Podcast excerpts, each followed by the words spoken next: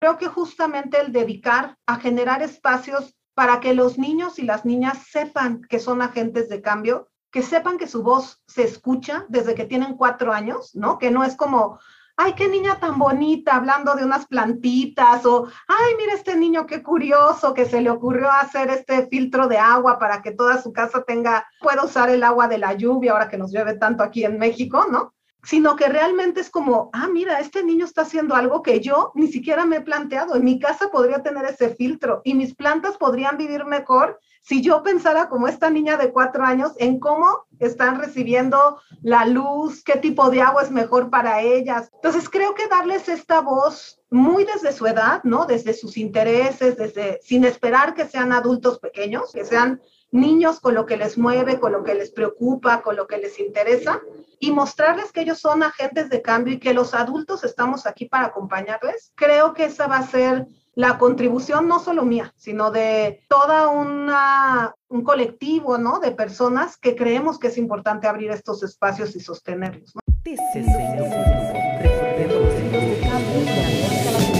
Tejiendo Futuro. Recorriendo los hilos de cambio en América Latina. Un podcast de la Red de Líderes Responsables y la Fundación BMW. Tecindo Futuro. Percorrendo os fios da mudança na América Latina. Um podcast da Rede de Líderes Responsáveis e da Fundação BMW. Tejiendo Futuro. Bienvenidos, bienvenidas a Tejiendo Futuro, un podcast para conocer mejor a las personas que integran la red de Responsible Leaders en América Latina a través del futuro que anhelamos. Inclusión es el tema central de esta primera temporada que cuenta con cuatro episodios. Yo soy Claudia Valladares, Responsible Leader de Venezuela y fundadora del Impact Hub Caracas, y junto a Diego del Moral, Responsible Leader de México, tuvimos unas maravillosas conversaciones con otras personas de la red sobre sus visiones de futuro, cómo buscan contribuir a ella y sus inspiraciones para saber que este futuro sí es posible. En este episodio conversé con Gabriela de la Torre, espero que disfruten de esta conversación. Hola, Gabriela de la Torre, estamos contigo hoy, la querida Gaby. Bienvenida a Tejiendo Futuro. Es un gran placer para nosotros poder conversar contigo hoy en este intento que queremos hacer de conocernos, de encontrarnos, de saber quiénes somos con un poquito más de profundidad los Responsible Leaders en Latinoamérica. Así que quisiéramos comenzar por preguntarte, ¿quién es Gaby? Cuéntanos quién eres tú, no solamente desde el punto de vista profesional, sino también personal, tus hobbies, tus pasiones, lo que hace Gaby, cualquier cosa que nos quieras compartir que nos permita conocerte mejor. Ay, muchísimas gracias. Muchas gracias, Claudia, por este espacio, por ser de, de, quienes inician esta gran iniciativa. Les cuento quién soy yo. Yo soy Gaby, soy una amante de la educación, estudié pedagogía, he dedicado mi vida profesional, pero creo que llega mi vida personal, a entender cómo nos hacemos mejores personas, cómo podemos crecer como seres humanos. Y mi área de especialización, la área que más me ha llamado la atención es la educación especial. Y dentro de la educación especial, los niños y las niñas y los jóvenes y las jóvenes con aptitudes sobresalientes y talentos específicos. Es decir, esta población que tiene una capacidad ¿no? Que podría parecer más alta en algunas áreas, pero justo por tener estas habilidades y estas capacidades superiores en ciertas áreas, tienen otras necesidades, ¿no? es decir, normalmente, y eso sucede mucho, ¿no? Los seres humanos podemos tener estos desequilibrios, ¿no? En nuestras áreas de, de desarrollo y eso es lo que a mí siempre me ha, me ha movido y me ha llamado la atención. Y dentro de esta área, y una de mis segundas pasiones que encontré al formarme en este tema, fue la educación familiar, es decir, cómo la familia influye de tal manera que se vuelve este primer agente educativo, que además como primer agente educativo y para mí, o para mi parecer, o para mi visión, el más importante porque es el que nos acompaña toda la vida, es uno de los más desatendidos, ¿no? Es de lo que menos investigamos, a quienes menos volteamos para ofrecer herramientas, una formación, ¿no? Que permita que su labor educativa sea lo más profesional posible, ¿no? Y que si bien siempre vamos a estar viendo y probando, ¿no? Cosas porque nos enfrentamos a problemáticas que a veces no conocemos, que sí pudiéramos compartir lo que hemos aprendido por generaciones, ¿no? Y que nos puede ayudar a ser mejores madres, mejores padres, ¿no? Entonces, esa es mi vocación de vida, en la educación, digamos, en esta rama y en particular dentro de, de la familia. Y dicho eso, soy mamá también, soy esposa de Alberto, mi gran compañero de vida, a quien quiero y admiro profundamente y juntos estamos llevando a la realidad esta gran labor de ser padres de Lorena.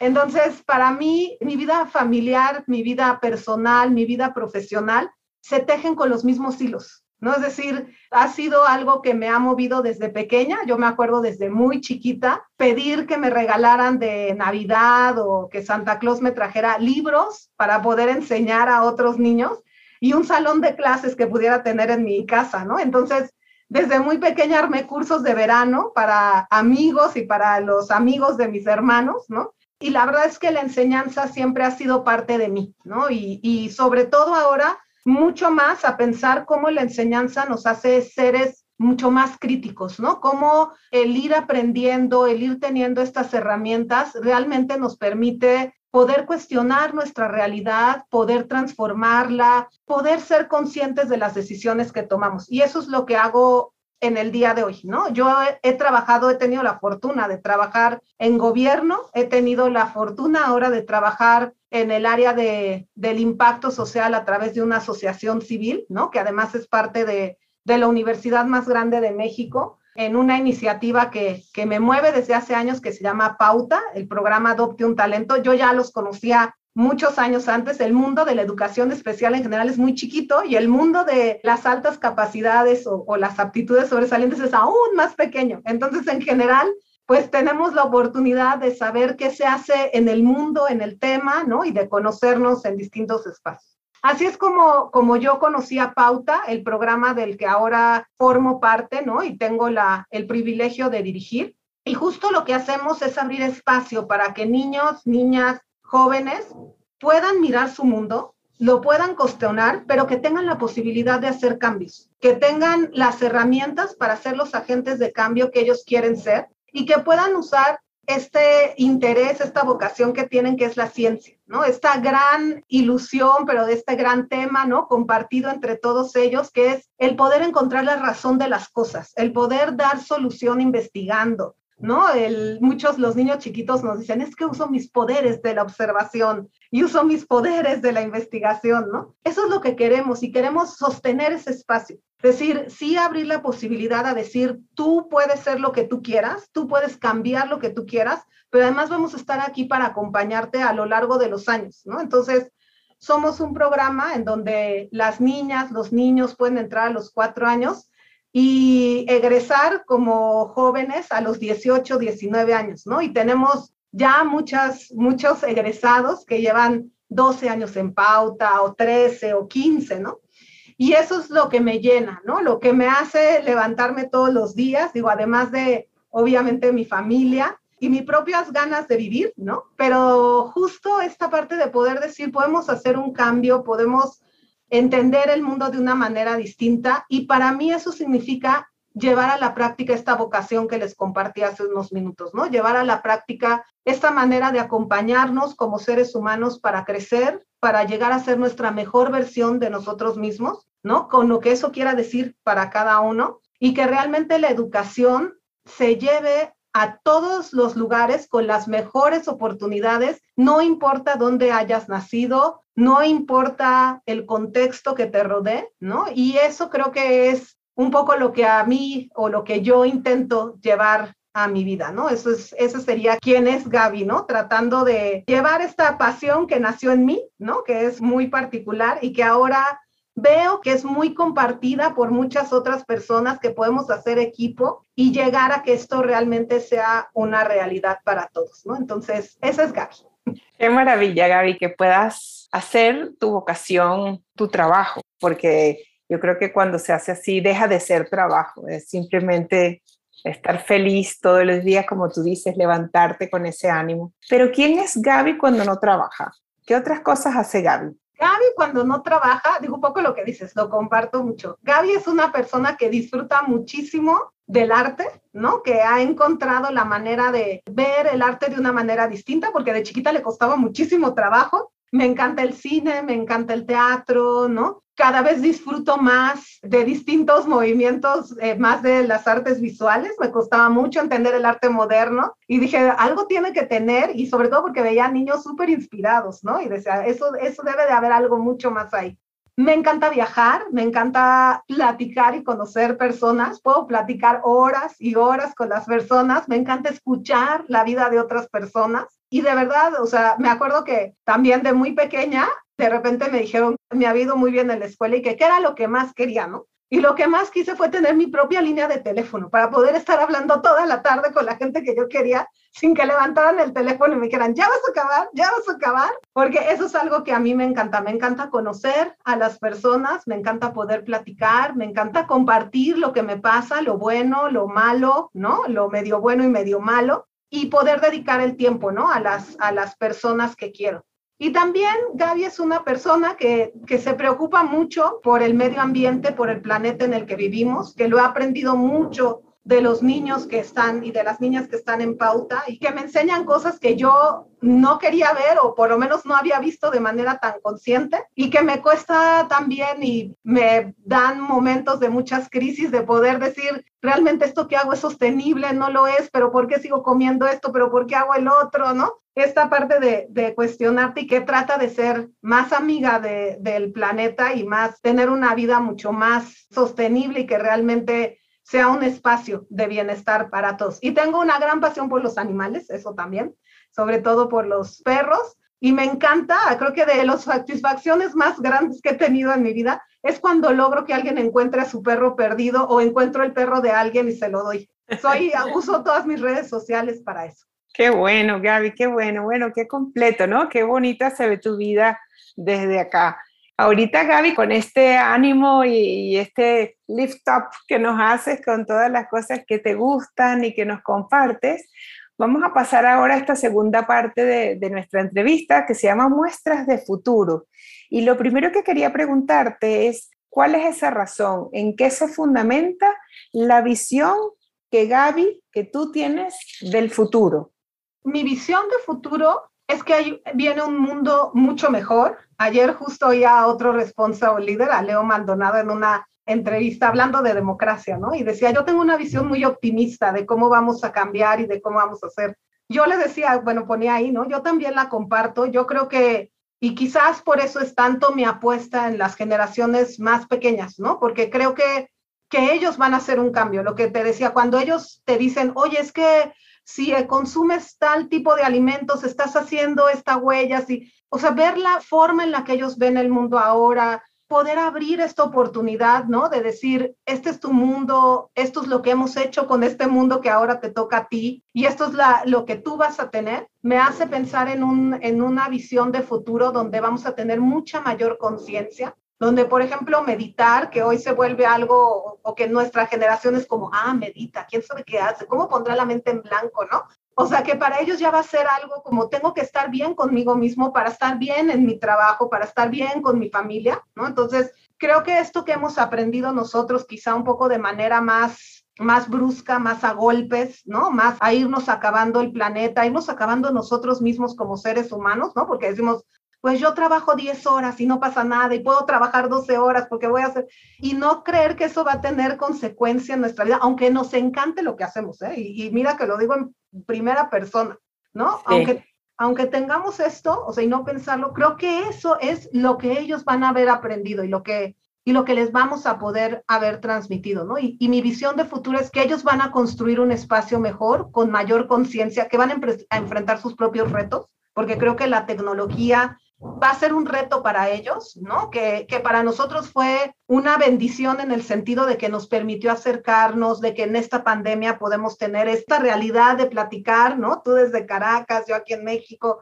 pero que para ellos va a representar muchísimos retos, porque van a perder otra parte que nosotros sí tuvimos, ¿no? La parte más del contacto humano, de vernos, de tener que, que abrazarnos para poder hablar Y creo que eso es lo que irán aprendiendo, pero creo que llevan un camino muy andado y creo que esta generación que en el futuro serán los adultos van a ver el mundo de una manera muy distinta, ¿no? Y van a, van a cambiar muchas cosas que haga que este planeta sea mejor, ¿no? Y, tendrán otros retos, ¿no? ¿no? No quiero ser así optimista pero creo que ellos, ellos van a llegar de una manera distinta y que nosotros habremos caminado de la mano de ellos, ¿no? Sí, yo también coincido con muchas cosas que dices, Gaby. Y cuéntanos un poquito más.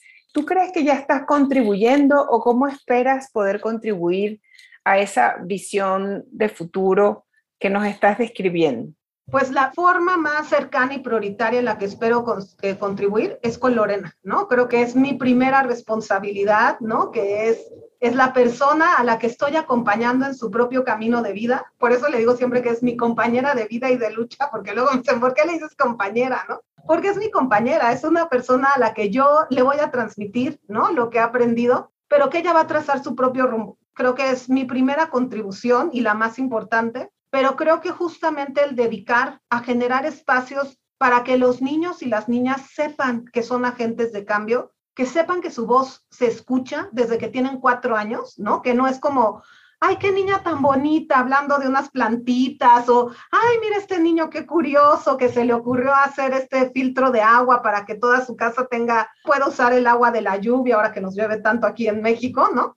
Sino que realmente es como, ah, mira, este niño está haciendo algo que yo ni siquiera me he planteado. En mi casa podría tener ese filtro y mis plantas podrían vivir mejor si yo pensara como esta niña de cuatro años en cómo están recibiendo la luz, qué tipo de agua es mejor para ellas. Entonces creo que darles esta voz muy desde su edad, ¿no? Desde sus intereses, desde sin esperar que sean adultos pequeños, que sean niños con lo que les mueve, con lo que les preocupa, con lo que les interesa y mostrarles que ellos son agentes de cambio y que los adultos estamos aquí para acompañarles. Creo que esa va a ser la contribución no solo mía, sino de toda una, un colectivo, ¿no? De personas que creemos que es importante abrir estos espacios y sostenerlos, ¿no? Entonces, quizá por eso veo el futuro así, ¿no? Porque siento que desde ahí ya le estoy contribuyendo, ¿no? Y, y espero estarlo haciendo. Claro que sí, no me queda ninguna duda de la bellísima labor que estás haciendo desde Pauta y desde todas las otras iniciativas que has tenido a lo largo de tu vida y que maestros son los niños, ¿no? Es la conclusión que siempre de una forma tan sencilla nos enseñan tanto, ¿no? Y tenemos tanto que aprender. Y más allá de estas inspiraciones que nos has compartido, de estos pequeños ejemplos, ¿qué otro tipo de inspiraciones, en qué otra cosa te inspiras para, digamos, de alguna forma tener esa certeza que ese futuro es posible, que ese futuro a donde quiere llegar Gaby o que tú sueñas es posible? ¿En qué te inspiras? Yo me inspiro mucho en quienes caminaron antes de nosotros. A mí algo que me gusta mucho es leer historias, bueno, novelas históricas, entender cómo fue el pasado, ¿no? Y cómo lo vivieron. Y sobre todo, inspirarme en quienes me antecedieron directamente, ¿no? En, mis padres, en mis abuelos, en entender cómo vivían una guerra, cómo salían, ¿no? O sea, en, mi caso, mi familia vivió la Revolución Mexicana muy de cerca, ¿no? Y entonces como voltear y escuchar, o sea, creo que también uno de los momentos como más mágicos que he tenido fue una vez que limpiando aquí en la casa un, un archivero, encontré una carta de un, no, no sé, será tatarabuelo o tatarabuelo mío, escribiéndole, ¿no? A su esposa y, estaba en, huyendo de un lugar a otro, ¿no? Con uno de los grupos armados y preguntándole, ¿qué están haciendo los niños? Y cuéntame, no sé qué. Entonces, entender eso que vivieron los anteriores, las generaciones anteriores, a mí me da mucha inspiración, ¿no? En, dentro de mi propia familia,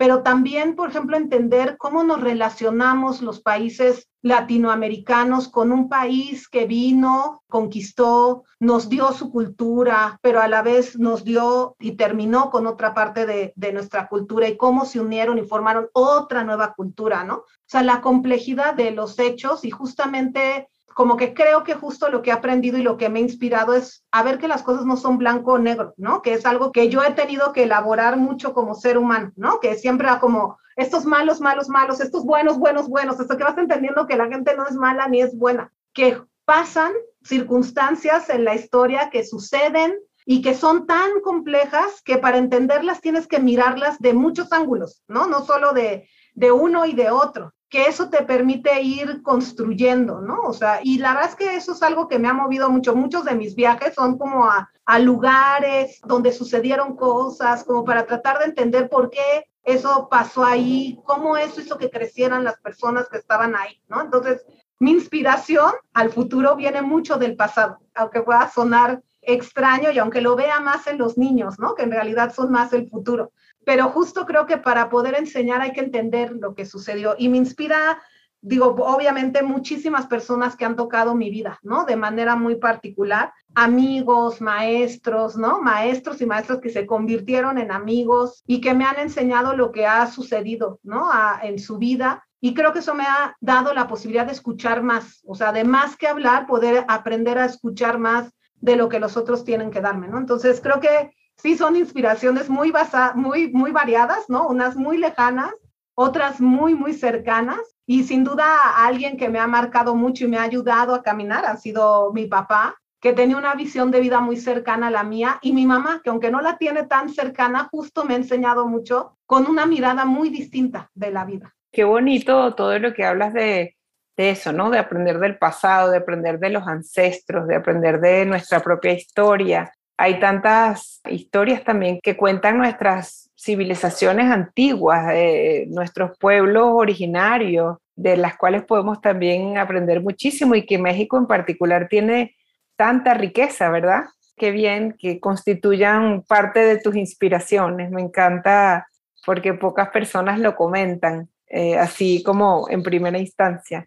Me gusta mucho. Y Gaby, una cosa, ya para ir eh, como cerrando, esta última parte le llamamos preguntas rápidas y son preguntas como de respuestas cortas y quisiera comenzar preguntándote, ya que tú pues te dedicas a la educación y te has hecho esta maravillosa labor por tantos años, si el futuro tuviera una clase obligatoria, exigiera una clase obligatoria que cursar, ¿cuál sería esa clase? Mm, yo diría que sería una clase justo sobre cómo comprenderte a ti mismo, lo que ahora han denominado educación socioemocional y que está ahora en boga en todos los currículums, que tiene que ver con esta parte de cuáles son tus habilidades más sociales, tu desarrollo emocional, ¿no? Porque creo que de ahí puedes partir a entender el resto de, de la currícula. Yo creo que esa sería para mí una clase fundamental, ¿no? Tú mismo y tu relación con el entorno, ¿no? Con el entorno humano, con el entorno natural. Con una palabra, ¿cómo describes el futuro? Inspirador. Muy bien.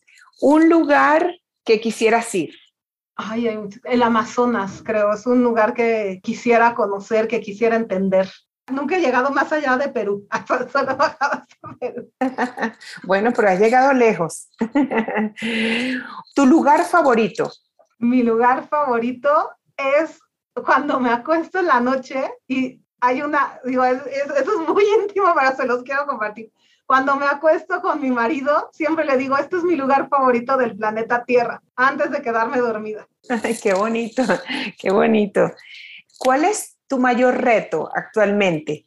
Mi mayor reto es equilibrar bien la vida. Creo que además es de esos retos que estudiando educación familiar me tocaba mucho decirle a las mujeres, ¿no? Y el reto de no tratar de ser la mejor mamá, ni la mejor en el trabajo, ni la y siempre se los decía mucho y cómo deben equilibrar la vida. Y cuando ya me tocó ser mamá, dije, es muy fácil decirlo, es complejísimo hacerlo, ¿no? Entonces creo que mi mayor reto es equilibrar entre mí misma, ¿no? Entre un buen espacio para mí, un buen espacio para mi familia, un buen espacio para mi trabajo. Y creo que eso implica mucho saber pedir ayuda, saber delegar. Y eso me cuesta trabajo todavía.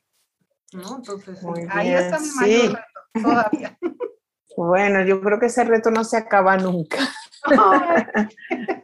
a veces va mejorando, ¿no? Creo que sientes que avanzas y luego retrocedes un poquito en algo y luego vuelves a avanzar en otra cosa. Claro, claro, claro que sí, es que tenemos toda la vida para aprender sobre eso. y mm, una cosa más, Gaby, ¿qué te falta por hacer? Creo que todavía me faltan muchas cosas por hacer, así que espero vivir muchos años todavía me falta tener más cariño con mí misma y con mi cuerpo, ¿no? Con mi cuidado. Me falta, creo que conocer todavía el potencial de muchísimas niñas y muchísimos niños y poder formar parte de su vida, ¿no? Creo que eso es de las cosas que más me nutren, porque además como los conocemos por muchos años, incluso los que conocí trabajando en gobierno, ¿no? Saber que han llegado a donde querían llegar y son personas plenas. Me falta ver crecer a mi hija, verla como una persona feliz.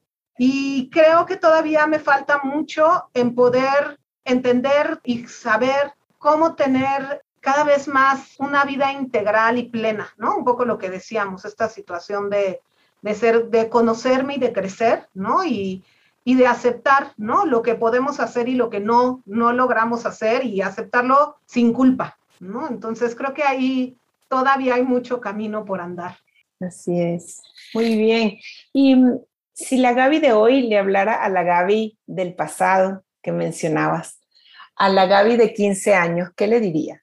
Pues le diría que vienen muchas cosas buenas, que está bien que intente planear todo, pero que hay un momento en el que hay que dejar que la vida fluya, ¿no? Porque si bien todo nos ha salido como lo hemos planeado, o por lo menos gran parte nos ha salido como hemos planeado, el no estar abierta a poder dejar que las cosas no sean tal cual las pensábamos, nos ha causado mucho dolor. Entonces, que pudiéramos justo, ¿no? Aprovechar los momentos y en lugar de vivir tanto en el futuro, ¿no? En planear cómo deberían ser las cosas, qué hay que hacer, cómo hay que hacerlas de la mejor manera, disfrute más el presente, porque también se nos han ido cosas pasando de una manera tan rápida que no las disfrutamos por estar pensando en todo lo otro que queríamos hacer, ¿no? Entonces, darse espacios para esos momentos. Y sin duda le diría que aprendiera y que practicara más la meditación antes.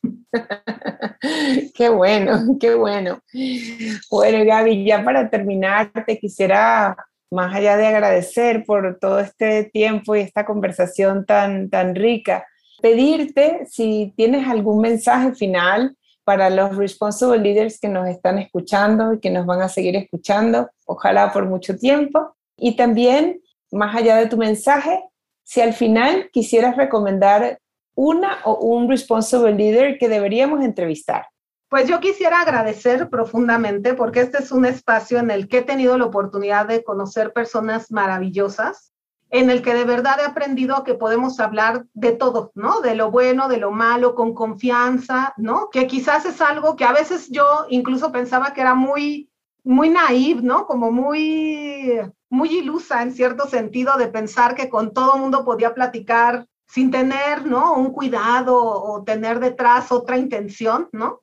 Y que aquí he encontrado de verdad con todos los responsible leaders un espacio donde donde podemos compartir lo que pasa, ¿no? Donde hasta aún hoy no puedo es comprendido y aceptado, ¿no? Y, y este espacio es muy único para mí y llegó en un momento muy particular, ¿no? En el que estaba ya en esta dinámica de vida como más, mucho más autoexigente, ¿no? Porque quería ser muy buena en todo, ¿no? Y tener muy buenos resultados. Y la verdad es que me abrió un espacio en cada uno, de verdad, y, y no, no lo digo dientes para afuera, de verdad, en cada uno de las personas, de los responsible leaders que he conocido, he encontrado un ser humano cálido, un ser humano con ganas de compartir, con ganas de crecer juntos y que los espacios así, que deberían de ser más comunes, tristemente no lo son, ¿no? Entonces, es un espacio de amistad muy, muy particular entonces, para mí, la verdad es que palabras solamente de, agradecimiento y de, de, decir que también estoy aquí, ¿no? Que lo que se necesite, yo también formo parte de esta comunidad y quiero ser una persona activa en esta comunidad que también está para escuchar, que también está para echar una mano, ¿no? Porque ustedes lo han hecho mucho conmigo, ¿no? Entonces, sobre todo en este periodo de pandemia, que fue justo cuando yo empecé a ser responsible leader, el espacio, todo lo que se generó, el cariño con el que se genera es es de verdad único en el sentido de que se vuelve un espacio muy, por lo menos para mí, muy, muy especial y muy entrañable en mi corazón. Y dicho eso, yo quisiera recomendar a la persona que me dio la oportunidad de formar parte de esta red, que es Mina López Lugo, quien miró algo en mí que dijo podría ser parte de este espacio tan especial, ¿no? Y que me encantaría, aunque es un, ser humano increíble que yo conozco de hace muchos años y que he tenido la oportunidad de compartir, la verdad es que cuando la he escuchado hablar en los espacios que hace o en las iniciativas de la red, le he aprendido muchísimo más he visto una persona, quizá porque la conocía más como amiga y ahora la veo desde otra perspectiva, ¿no? Como alguien que construye, que teje este espacio y me encantaría escuchar este podcast y esto que hemos reflexionado tú y yo hoy, me encantaría escucharlo de ella. Qué bonito, claro que sí. Entrevistaremos a la mina, con certeza. Muchísimas gracias, Gaby. De verdad que ha sido un grandísimo placer escucharte, conversar, tener este espacio de conocernos más y más profundamente. Te agradezco muchísimo en nombre de BMW Foundation y todos los Responsible Leaders y ojalá que el próximo encuentro sea presencial y que nos podamos dar un abrazo.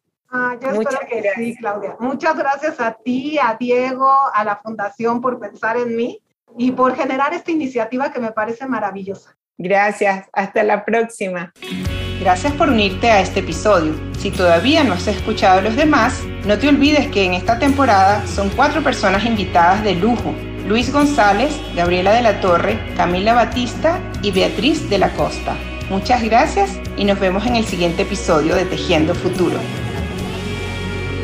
O futuro é tejido en portuñol gracias a la BMW Foundation.